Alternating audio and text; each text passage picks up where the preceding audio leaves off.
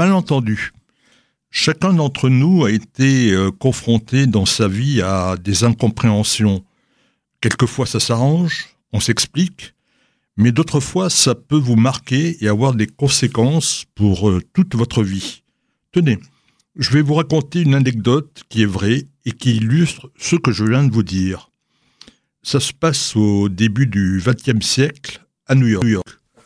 Beaucoup d'immigrants viennent s'y installer, et parmi eux des juifs, qui ne supportent plus la misère et l'antisémitisme, en particulier celui de l'Empire russe.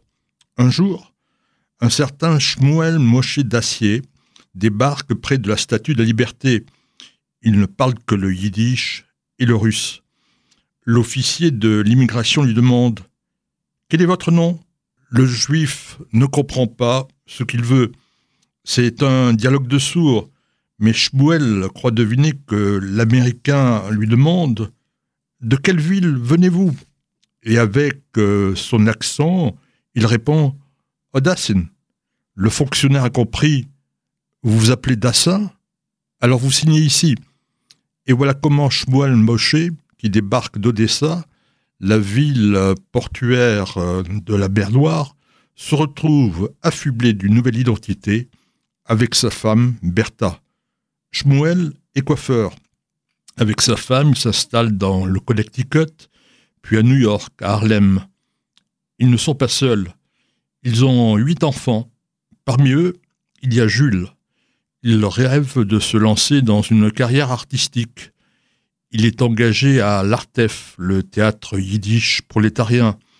Mais il se rend compte qu'il n'est pas doué pour faire l'acteur. Il se tourne vers le théâtre, puis le cinéma, et il réalise son premier film en 1942. Il s'appelle L'agent nazi. Entre-temps, Jules a rencontré Béatrice Launer, que tout le monde appelle Béa. C'est une violoniste de talent qui est issue d'une famille juive autrichienne. Ils se marient en 1933 et ils vont avoir trois enfants.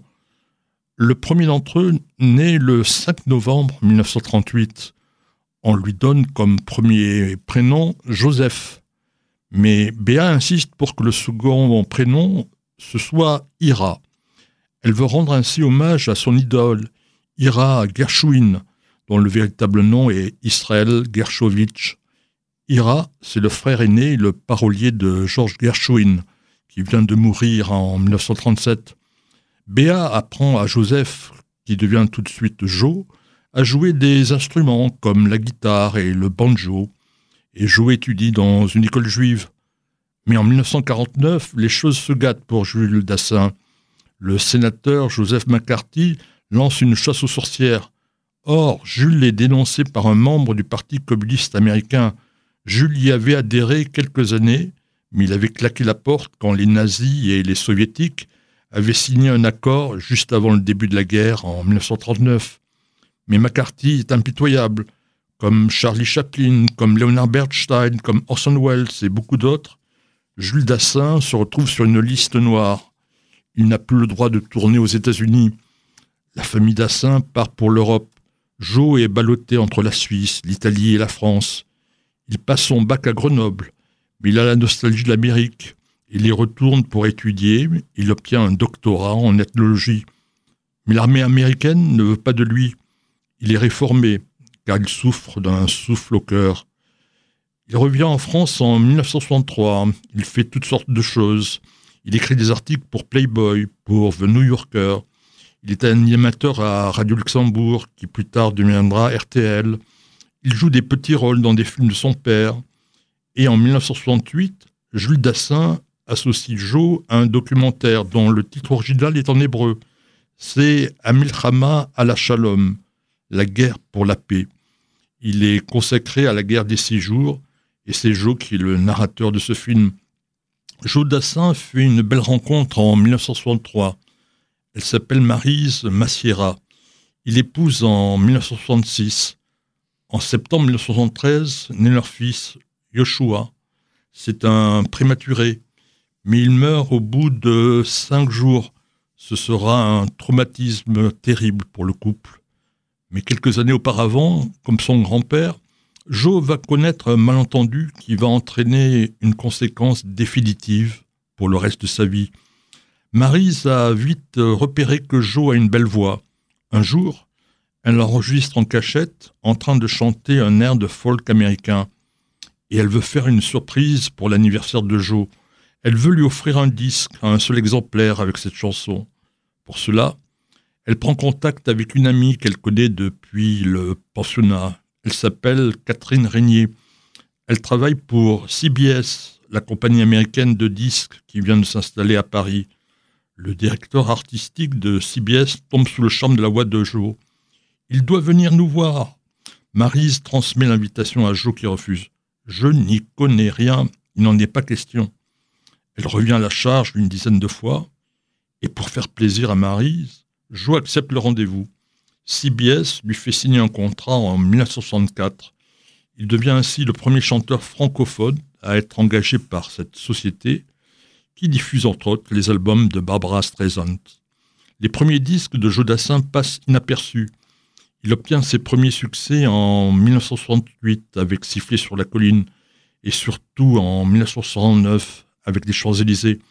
Joe est plébiscité par les auditeurs et par les lecteurs de Salut les copains qui le classent à la première place d'un référendum.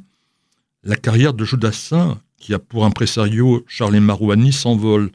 Il va de succès en succès, enchaîne galas, émissions de télévision, radio et l'Olympia. Il marche très fort aussi à l'étranger. Mais il est victime d'un premier infarctus en 1969. D'autres suivront. En 1974, Jodassin sort un nouvel album, Si tu t'appelles Mélancolie. Sur la face B du 33 tours, il chante une chanson, Le service militaire. C'est l'adaptation en français d'un grand succès israélien, Natati Lachayav. Je lui ai donné ma vie. C'est une chanson de Danny Sanderson qui fait partie du groupe Caveret. Avec cette chanson, Caveret arrive à la septième place de l'Eurovision en 1974. En 1975, Jodassin chante L'été indien. Ce sera le plus grand succès de sa carrière. Il vend plus d'un million de disques en France et trois autres à travers le monde. Mais Jo a envie de changer d'air dans tous les sens du terme. Côté vie privée, Joe et Marise divorcent en 1977. Il a en effet rencontré Christine Delvaux. Ils se marient en 1978 et auront deux fils, Jonathan et Julien, mais ils se séparent au bout de deux ans. Jodassin enregistre un disque uniquement en anglais. Il ne se vend pas. Et son dernier spectacle à l'Olympia déconcerte ses fans qui ne retrouvent pas ses tubes habituels, euh, mais plutôt euh, un spectacle composé uniquement euh, de chansons en anglais. Ça passe pas. Et comme toujours, il était habillé en blanc. C'était la femme de Henri Salvador qui lui avait donné ce conseil. En réalité, Joe Dassin aimerait retourner aux États-Unis et s'installer avec ses deux fils dans un ranch. Mais il va de plus en plus masse. Mais il va de plus en plus mal. En 1980, il est sur scène à Cannes. Il fait à nouveau un infarctus. Il annule sa tournée d'été.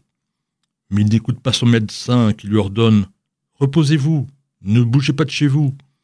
Il décide de prendre des vacances avec sa mère et ses deux fils à Tahiti. Un jour, c'est le 20 août 1980, la famille décide d'aller au restaurant. Mais Joe s'écroule en plein repas. Y a-t-il un médecin ici? hurle Béa. Il y a une seule ambulance à pas péter. Elle arrive 45 minutes après avoir été appelée. Joe est admis aux urgences. Il vit encore, mais son cœur va s'arrêter de battre au bout de quelques minutes. Joe Dassin rêvait de retourner définitivement aux États-Unis. Il est enterré le 27 août 1980 au cimetière juif Beth Olam de Hollywood. Il avait à peine 41 ans.